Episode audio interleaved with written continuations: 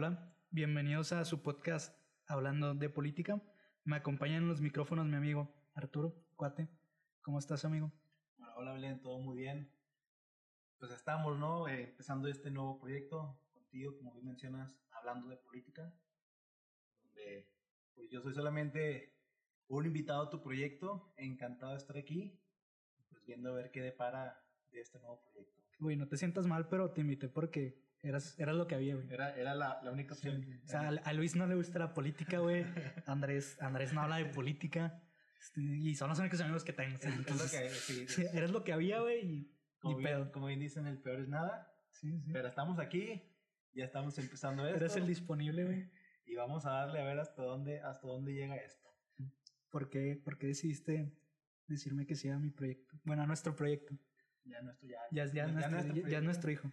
Eh, pues ya desde hace tiempo, desde hace ya unos meses o quizá ya tantito más del año, tenía la, la inquietud de querer hacer un podcast simplemente de hablar de lo que fuera, o más bien, no sabía de qué quería hablar, pero sabía que quería hablar de algo, me interesaba este, toda esta cuestión del podcast, de hecho empezó por ahí como dato curioso, una vez que, que llegamos a ir juntos a, a la radio, no sé si recuerdas ese bello momento, con En Chile no me acuerdo, güey.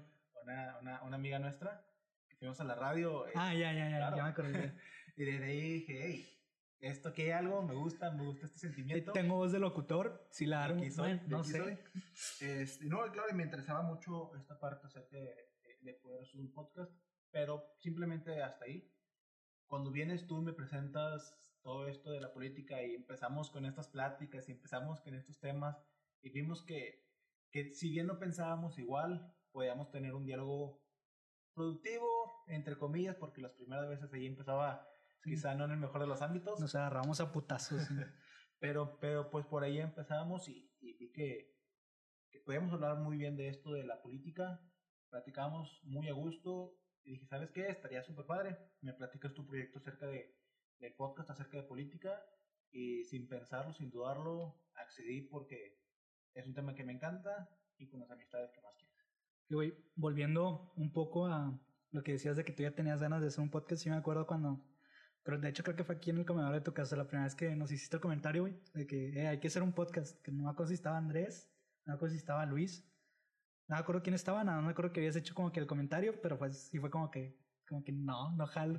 Este, y aparte de que no teníamos un tema de, en concreto de qué queríamos hablar, lo mismo que, que ya te había dicho, de que ahorita ya hay más podcast que gente escuchando podcast, y no por tirar mierda a la gente que hace podcast, sino que hay mucha gente que está haciendo podcast nada más por hacerlo, güey, sin el hecho de tener un mensaje que dar o sin tener un motivo para el cual quieres entretener a alguien o así.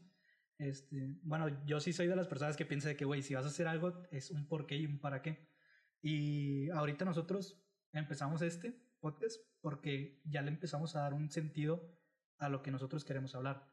Que nosotros, pues como se llama el podcast, hablando de política, pues vamos a, obviamente vamos a hablar de fútbol, porque pues, no, este, vamos a hablar de política, güey, pero no vamos a hablar de política de la misma manera en la que ya nos lo han presentado, que es una manera aburrida, güey, que hay muchos podcasts ahorita de política que están muy interesantes, la verdad, y que se los recomiendo a todos, ahí después les traemos unas buenas recomendaciones, eh, pero, pero sí, güey, o sea, de que Sí, como bien, como bien mencionas, hoy por hoy hay muchos podcasts disponibles en todas las redes sociales, tanto con videos, sin video, puro audio. Y lo que nos hemos dado cuenta, o creo que nos dimos cuenta, es que si bien no todos, la mayoría, son gente que habla desde dentro de la política, gente que habla con un, con un conocimiento de política muy elevado y que te llega a hablar con tecnicismos, con un lenguaje muy, muy elevado que, que dices, ah, qué padre que te hablen de esto, pero la verdad es que no entendí nada y te hablan quizá 40 o una hora y es una hora que no entendiste absolutamente nada, que simplemente te sentiste más productivo por escuchar algo de política, pero no entendimos nada. tenías la intención de saber, pero no te lo... Bueno, no es que no te lo hayan sabido explicar bien, sino que te lo explican con tantos tecnicismos, güey, que, que nada más sentía una persona que ya está metida de lleno en, la, en lo que es la política. Y bueno, de hecho no, no nos hemos presentado de una manera más como personal, güey, para que sepan que realmente somos dos ciudadanos interesados en la política y no tanto gente que estudió algo relacionado con política, güey. No sé si quieras presentarte así de que de pedo para que la gente sepa un poco de, ti, güey. De volada, pues. Sí, eh, mi nombre es eh, José Arturo Navero Torres, tengo 24 años. Eh, mi, mi, estado civil es soltero, pero con novia. Lo siento, chicas. ¿Qué más te puedo decir? Soy apasionado del fútbol, soy rayado de corazón. Como debe ser. Rayado de corazón. soy de la ciudad de Monterrey, bueno, de San Nicolás, perdón, de, del estado de Nuevo León. Nuevo León, capital del, capital del mundo, como bien sabemos. Eh, la capital de la carne asada. Es correcto. Y, y, pues, ¿qué más te puedo decir? Soy, soy muy. Soy una persona muy como, como todas las demás. Soy un, joven de 24 años como todos los demás. Trabajo, estudio todavía. Estoy estudiando la, una, una licenciatura básicamente en el medio ambiente, para no ser el cuento más largo, en la Facultad de, de Ciencias Políticas. Aunque de Ciencias Políticas no, no veo nada de política. Eh, el tema de la política y todo esto que, que tiene que ver me surgió básicamente platicando con mis amistades, platicando con mis conocidos y, meramente por el chisme de la política. Como bien dice nuestro ya bien querido Samuel García, esto de la polaca está muy muy interesante para, para todo tipo de ámbitos, para el que está estudiando, el que sabe dedicar a ello, como para el que simplemente quiere conocer y, y yo me considero en ese segundo caso el que quiere conocer y pues eso es como a grandes rasgos quién soy y por qué. Muy bien, muy. Este, te iba, un dato curioso les iba a decir de cuate, es un regio que no sabe hacer carne asada. Un dato ahí para que sepan, por si nos escucha alguien fuera de, de Monterrey. Es una decepción para nosotros. En, no sé ni prender el carbón. No sé, no sé, no sé ni prender la estufa. Es correcto. Pero bueno, bueno, me voy a presentar así de que súper rápido, güey. Mi nombre es Cristian Martínez, mi segundo nombre es Belén, todos me conocen por Belén. Yo tengo 24 años, ya 24, y no, nos conocimos a los, como a los 13. Tenemos una amistad ya de unos 10 años más o menos. Más o menos. Y, y pues no es, el primer no es el primer proyecto que tenemos juntos, güey, ya, ya van varios. Y, y pues gracias, güey, por aceptar esta, esta invitación y por abrirle la puerta a este, a este nuestro nuevo bebé, hablando de política. Pues si bien, Belén, eh, platícanos cómo surgió toda esta idea de, de, querer hacer este podcast, de dónde te surgió la idea, cómo nació, de dónde viene, por qué, cuéntanos todo. Mira, la neta, yo de joven, de 18 años, güey, no me importaba ni me interesaba nada la política, malamente. De hecho, creo que yo recogí mi credencial de elector, que, que de hecho sacamos juntos la sacamos juntos con Marifer también. Un saludo, Marifer, si nos estás escuchando.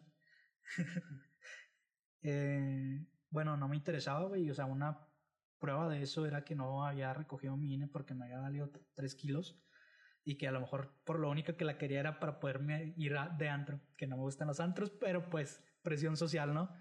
Era para lo único que yo la quería y nunca me había puesto a pensar de realmente para qué te sirve, güey. Es para votar y para que tú te involucres en cierto aspecto de la política que es muy importante, que es tu voto, Tu voto es, es, es, importante. Y no tiene mucho que me empecé a interesar por la política, güey. Ha de tener como un año, no sé, no sé cuánto tiempo de tener, pero lo importante ya es el hecho de que ya me interesé por la política, que me empecé a sumergir en muchos temas y de hecho, pues eres testigo de ello, güey. Cada, cada rato te mando de que notas y notas y notas o también tengo, bueno, ahorita estos últimamente, nada más como unas dos veces, tengo una, bueno, un amigo que, que pues sí estudia cosas relacionadas con política, entonces también de repente le hablo y le pregunto cosas para poder entender un poquito mejor las, las cosas, que es el, el concepto de este podcast, darles a entender de una manera más digerible a las personas. no, eso, eso justo que mencionabas acerca de, de pues esta iniciativa que, que empezamos a tener personal de conocer más, y creo que en eso comparto y por eso fue que accedí sin, sin cuestionarlo en ningún momento, que los dos fuimos como creciendo en este conocimiento acerca de la política, que si bien nos falta mucho, pues creo que el, el trasfondo de este podcast es justo crecer y crecer en conjunto hablando de política.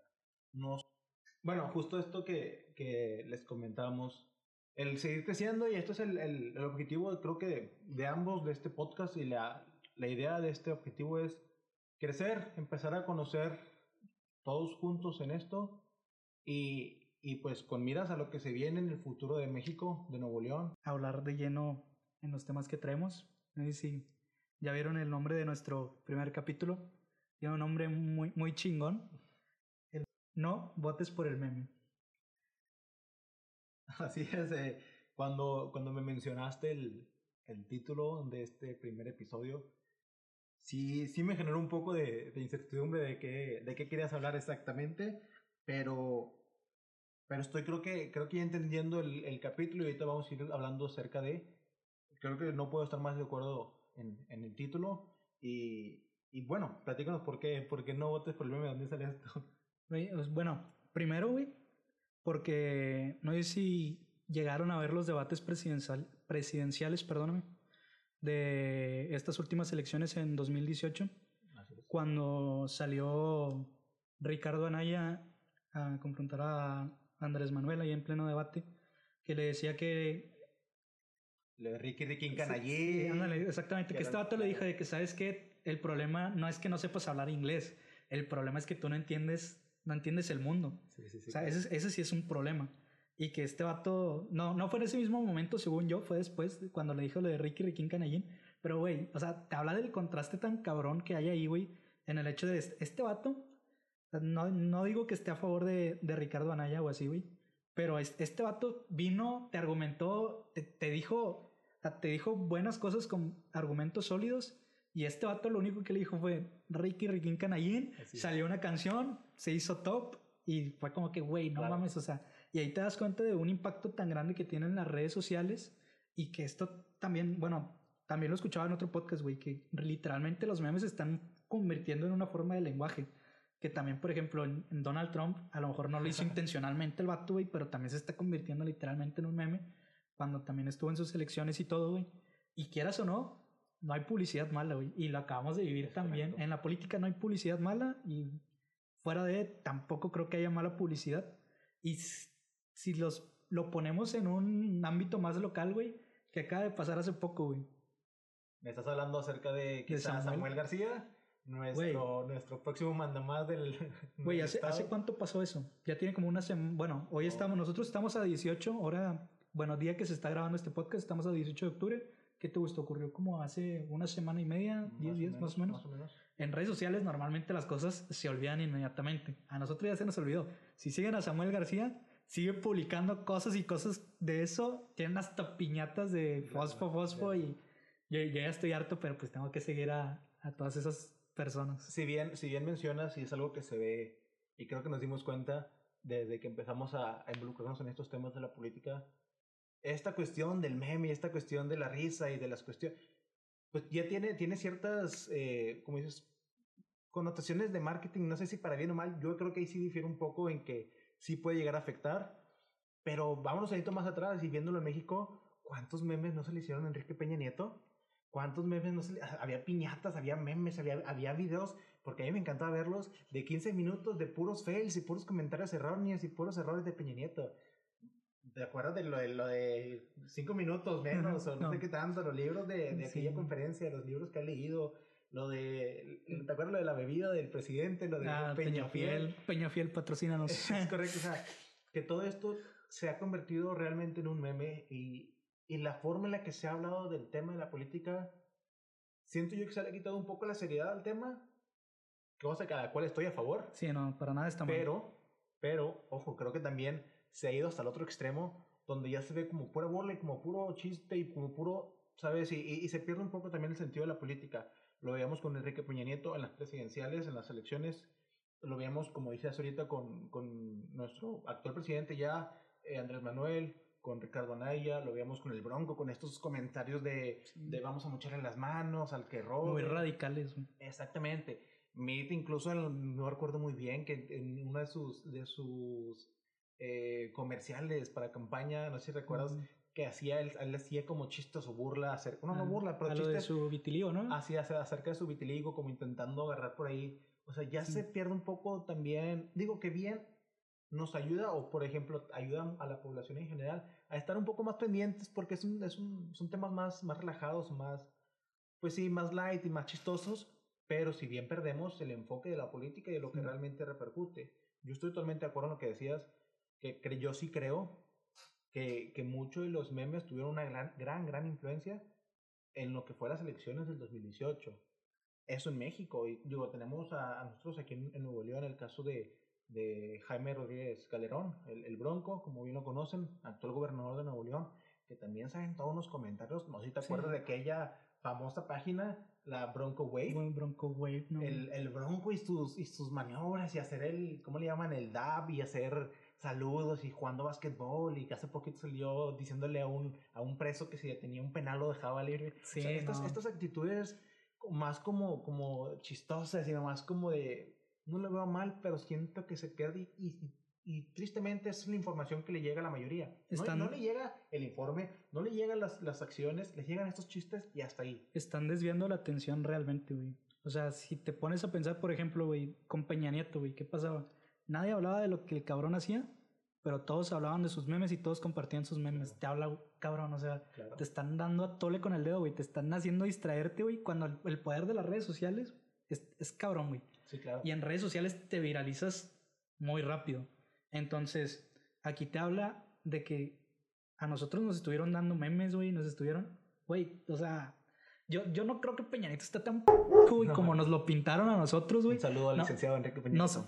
También, güey, nos vendieron una novela, güey. Nos, nos pusieron a un, a un vato guapo. Nos, nos, lo pusieron casado con una actriz de Televisa, güey. O sea, se separaron de pedo, güey. Entonces te habla de que en política, güey, el marketing está muy cabrón. una vez, una vez, justo una vez eh, escuché eh, que alguien mencionaba que la política es, es una gran puesta en escena. Es como, es, es un gran teatro, es, un, es una gran puesta en escena todo lo que es la política.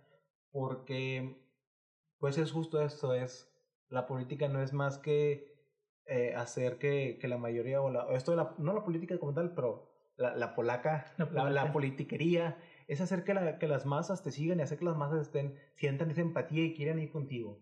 Entonces es totalmente una puesta en escena donde, donde tienes que agradarle al público, a la mayoría del público. Y siento que en ese aspecto se desvirtúa mucho el tema de, de, del trasfondo de la política.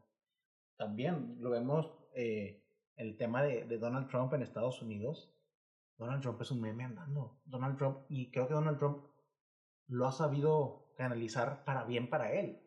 Donald Trump ganó su presidencia, su presidencia a base de tuitazos, a base de memes, de declaraciones. Que y de ser muy radical. claro, totalmente ser muy radical. Pero, a ver, en el marketing político Donald Trump es un genio. Es un genio. en muchos aspectos el vato es un genio. Supo manejar las masas por redes sociales y por declaraciones que si él sabía que en un debate presidencial, si hacía ciertas frases, ciertos comentarios, el highlight de ese debate iba a ser él hablando, no el contrincante. Entonces, ahí te habla también de si tiene ya una repercusión muy importante. Años pasados no pasaba esto. Tiene mucho que ver también, estamos en una época de digitalización total, de todo se ve a través de ahí, todo lo entiendo, pero creo que estamos apenas en esa transición y el no saber manejarla puede jugar a favor y en contra y, el, y la gente que, se va, que va a votar al no tener conocimiento de esto puede generar un voto demasiado desinformado. Demasiado desinformado, que creo que es algo que ha estado pasando. Sí, eh, las redes sociales tienen un poder muy cabrón, güey, y que de hecho creo que por eso se hacen posturas tan radicales, güey, que es algo que también hemos estado platicando mucho nosotros fuera, fuera de aquí. Que, güey, o sea, por ejemplo, tú y yo, no sé, vemos noticias y noticias y casi todas son tirándole a Andrés Manuel López Obrador, güey, diciendo de que, ¿sabes qué? Tirándole mierda de que este vato es un ratero, es igual a todos, shalá, X, güey. Y nos siguen mostrando todo ese tipo de cosas, güey, que es algo que, que hemos estado aprendiendo, que si no han visto este, el documental de El dilema de las redes sociales en Netflix, les recomendamos verlo, porque también te habla de eso, güey, de que, ¿sabes qué? Si tú tienes una postura determinada hacia cierta ya sea hacia la derecha, hacia la izquierda de, en cuanto a la política, te va a seguir mostrando, el, el algoritmo te va a seguir mostrando ese tipo de posturas. Y es lo que provoca, güey, que haya tantas posturas tan radicales. O, o, ahorita ya no existe la izquierda y la derecha, güey. Es ultra izquierda y ultraderecha. O sea, ¿sí crees? Sí. Yo creo que eso existe simplemente en la población, más no en los partidos ni en los candidatos, ¿eh? Yo creo, que, yo creo que la población, nosotros como pueblo, nosotros como votantes, como votantes creo, creo que actualmente está, está pasando mucho eso de que si eres conservador, eres totalmente conservador. Si eres liberal, eres o neoliberal, como le llaman ahora, eh, eres totalmente neoliberal. Ya no, ya se está perdiendo esa esencia de, de buscar, de encontrar como ese terreno en común, todos puedan vivir y todos puedan converger de una sola manera como sociedad. Sí, creo que está pasando. Creo que en México todavía no tanto como lo vemos quizá en Estados Unidos. Estados Unidos, en la población, yo sí, de, digo también, con lo, que, con lo que veo sin estar ahí, sí veo dos, dos ciudadanías o dos sociedades muy divididas, republicanos y demócratas. Creo que en México todavía no llega a estar así, pero al estar en esa cercanía, sí, o sea, sí existe ese... De, alguna manera, de alguna manera se llega ahí. Entonces yo creo que sí estamos caminando por ahí. También distinto o, o, o interesante también el entender que mientras la sociedad se está yendo más hacia los polos, los políticos y los, los partidos políticos, en mi perspectiva, se están acercando más hacia el centro. Ya en la política yo no veo, personalmente yo ya no veo un partido de extrema derecha o un partido de extrema izquierda. Yo ya no lo veo. Sí veo, sí veo partidos que tienen tendencias, pero que están enfocados en estar en el centro lo más que puedan. Sí, a lo mejor como partidos no, no se han ido tanto a los extremos, güey, pero sí hay muchos dentro de esos partidos, güey, que sí se están yendo a los extremos, güey. Por ejemplo, bueno, también es el podcast que de donde fue a Tolini, güey. Este, ah, claro, de, de, Roberto, Martínez. Ajá. Que este vato, güey, literalmente se refiere ya a un obradorismo, güey. O sea, literalmente ya estás, ya lo estás haciendo un movimiento a ese güey. O sea, está bien cabrón, güey, porque eso va a terminar dividiendo más. Ahorita con Andrés Manuel, güey, ya es un estás con él o estás contra él. Que también se me hace algo bien p, güey. Que ahorita está de que, ¿sabes qué, güey? O estás con Andrés Manuel López Obrador o estás en contra de él. No hay un punto medio. Y si eres de oposición, no eres nadie. O sea, aquí ya, ya no eres nada. No figuras si eres el rebelde. Eres el, el, rebelde, eres el que, el, que no, el que tu causa simplemente es estar en contra de todo. Y sí, lo entiendo. Pero también, digo, históricamente, Morena es el primer partido político de izquierda que llega a un poder ejecutivo como tal. Ni tan izquierda, ¿eh? No, sí, claro. Sí, sí, sí. Es el primer partido en, el papel. Por definición de izquierda. En el papel. Claro, claro. Digo, habrá que ver acciones individuales, pero, pero el papel es el primer partido en izquierda donde las decisiones y las acciones son, tienden a ser muy distintas a lo que estamos acostumbrados. Sí habían partidos de izquierda, pero izquierda centro, izquierda, o sea, estaban muy ahí, muy, muy jugando con lo que todos querían. Nada más estaban por el hueso, literalmente. Pero creo que Morena si es un partido de, o, fielmente hacia la izquierda y, tal cual lo, lo, demuestra, que creo que por eso está también tocando huesito en muchos aspectos dentro del Estado, que ya pues después podremos hablar si está bien o mal, si nos gusta o no nos gusta, a favor o en contra, pero creo yo que, que es ahorita una de las situaciones más, más importantes e históricamente el, el pueblo votó y en su mayoría votó. Sí, 30 millones respaldaron a un partido de izquierda que históricamente no existía nunca. Entonces, eso nos habla también de, de, que, a ver, aquí algo pasó en estas elecciones que fue histórico. Fue la primera vez que siempre se hablaba de, del bipartidismo, del PRI, PAN y hasta ahí. Estamos hablando del primer partido político, que no es el PRI y el PAN. Es un partido reciente. ¿Cuánto tiene Morena? No, no, no tengo idea cuánto tendrá Morena, pero es un partido muy, muy, muy, eh, muy nuevo que llega al poder dices, oye, esto es algo histórico, algo que, que, que realmente, y ni siquiera, digo, no sé tú, pero yo no lo voy a venir. Se escuchaba, pero yo no lo vi venir. Yo no, yo no pensaba que esto fuera a pasar. Está pasando, vamos a ver, vamos a ver cómo termina. Vamos ahorita que en dos años va de este, de este gobierno. Sí, apenas. Ahí vamos, o sea, vamos a ver, estamos por llegar a, a, la mitad del sexenio. Esperamos la revocación de mandato. No, no sé, no sé, después hablaremos, no sé. Este, pero pues eh, son cosas que pasan y creo que hoy por hoy, y tomando un poco el tema, mucho tuvo que ver las redes sociales. Incluso se llegó a no sé si recuerdas, del, de la aportación que tuvo Rusia y estos infiltrados de Rusia para la decisión de presidente tanto en México como en, Estados, Unidos. Creo que también se hablaba de países de, de, de Sudamérica. O sea, dices, aquí ya hay todo un tema que desmenuzar acerca de las redes sociales, el impacto que tiene para, para estas decisiones. No son decisiones. Sí, ahorita Morena se está partiendo literalmente. ¿Sí crees? Sí. Entonces se están peleando gacho por la dirigencia de Morena, güey. Claro, pero todavía no sucede, ¿verdad? Estando todavía en ese proceso. No. Hoy 18 todavía no. Sí, no, creo que es algo normal, ya son todos los partidos y lo vemos en el PAN, lo vemos en el PRI, o sea, Creo que es algo que pasa normal. En todos los partidos políticos existen estas subdivisiones y estas corrientes distintas. Ahorita creo que como es muy nueva, todos ven ese, mencionabas ahorita, el obradorismo y este a nuestro Lord. No, güey, lo, están, lo están diosificando literalmente pues, Andrés Manuel. Yo sí, yo estoy muy en contra de eso. Yo sí lo veo un poco por ahí, pero también en palabras de, de, de Atolini, eh, decía que hay movimientos que tienden a tener esta, esta imagen o este nombre, pues simplemente por un sistema de valores. Mencionaba el sistema de, de los cristianos que llevan el nombre de Cristo por cierto sistema de mm, valores. Hay, hay movimientos, el, el, el mismo presidente ha comentado acerca del juarismo, de este sistema de valores de Juárez y no es que se diosificara a, Benito Juárez, pero se genera un sistema de valores que quizá, o creo es la misión que tienen con Andrés Manuel, no lo sé, no sé si va en, buen camino, no sé qué tan productivo, tan bueno sea, pero sí genera un ruido porque no se había escuchado antes, o no en mucho tiempo se había escuchado acerca de estas personas que se generan tan, tan como, pues ahora sí que ídolos son ídolos en, dentro de su comunidad. bueno, ahorita de que de lo que estábamos hablando y de que las redes sociales literalmente ya te hacen o para un extremo o te hacen para el otro. Nosotros, ¿qué podemos hacer en ese, en ese aspecto, güey? como ciudadanos, si apenas estabas involucrando en política, ¿tú qué le dirías es, a alguien? Es, es, difícil, ¿sabes? Es difícil porque nos encanta que nos den por nuestro lado y nos encanta que, que nos digan que tenemos razón. A nadie le gusta meterse a redes sociales a enojarse, güey. Es correcto. Eh, quién sabe. Lo que, lo que yo sí considero que se puede hacer es buscar información, primero que nada, que sea fidedigna. Información lo más apegada a la realidad. Información de fuentes confiables. Eso sería lo primero. Y segundo, no, no sesgar tu visión de la información. ¿A qué me refiero? Si tú te consideras alguien de derecha o de izquierda o simplemente a favor de un partido, de un candidato, no, no solamente leas información, o no solamente absorbas información de ese candidato.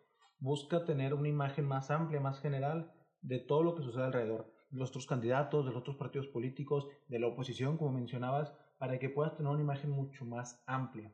Y ahora también algo, algo que yo veo importante es no casarte con un presidente, con una ideología. Algo que, que, por ejemplo, ahorita ya ves que está mucho lo de los chairos, los ifis, todo esto. Nos están segmentando, nos están dividiendo. ya bien, ya bien Sí, pero esta división genera un, cierta fidelidad a un partido o a un presidente o a un actor político o a lo que sea una ideología que te puede llegar a, a, cegar frente a un error. Sí.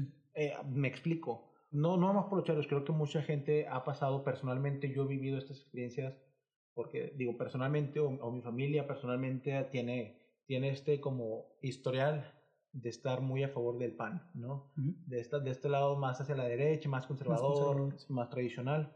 Y, y, históricamente, o lo que yo he escuchado en mi familia es PAN, PAN, PAN.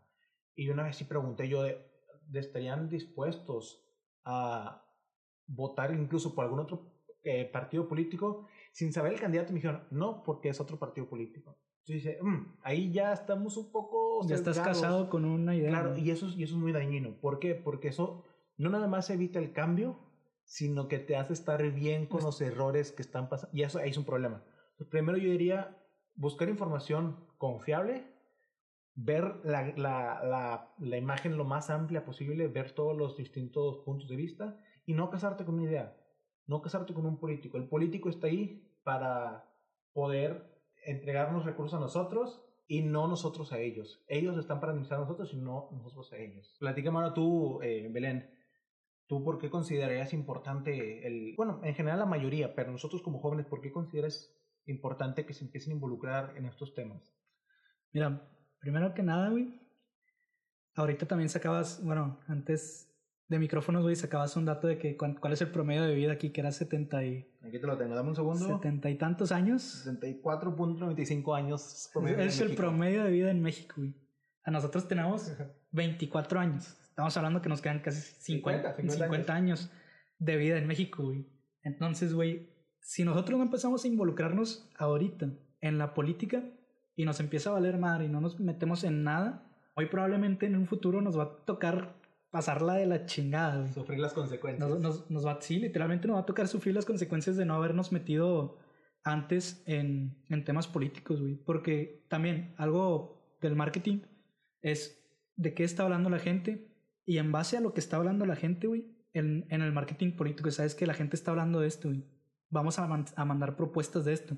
Por eso son muy importantes est- este tipo de espacios. Pues- Pero sí, güey, yo considero que debemos empezar a involucrarnos ahorita si queremos un mejor México para nuestra jubilación. Así es, y nos mencionabas en un principio, y para, para aportar un poco a lo que comentas, las próximas elecciones que vienen en México son importantísimas, si no debemos de decir fundamentales, por el, por el efecto y por el impacto que van a tener en nosotros jóvenes, en nosotros como adolescentes, en nosotros como niños. Todas estas generaciones que vienen por delante, estas próximas elecciones, saliendo de una pandemia, viendo un presidente como lo tenemos, que también nos afecta en Estados Unidos, viniendo de un gobierno de izquierda, viniendo de un, por ejemplo, de un gobierno en Nuevo León de independencia, o sea, de, de, de, de- sin ningún partido político, pues.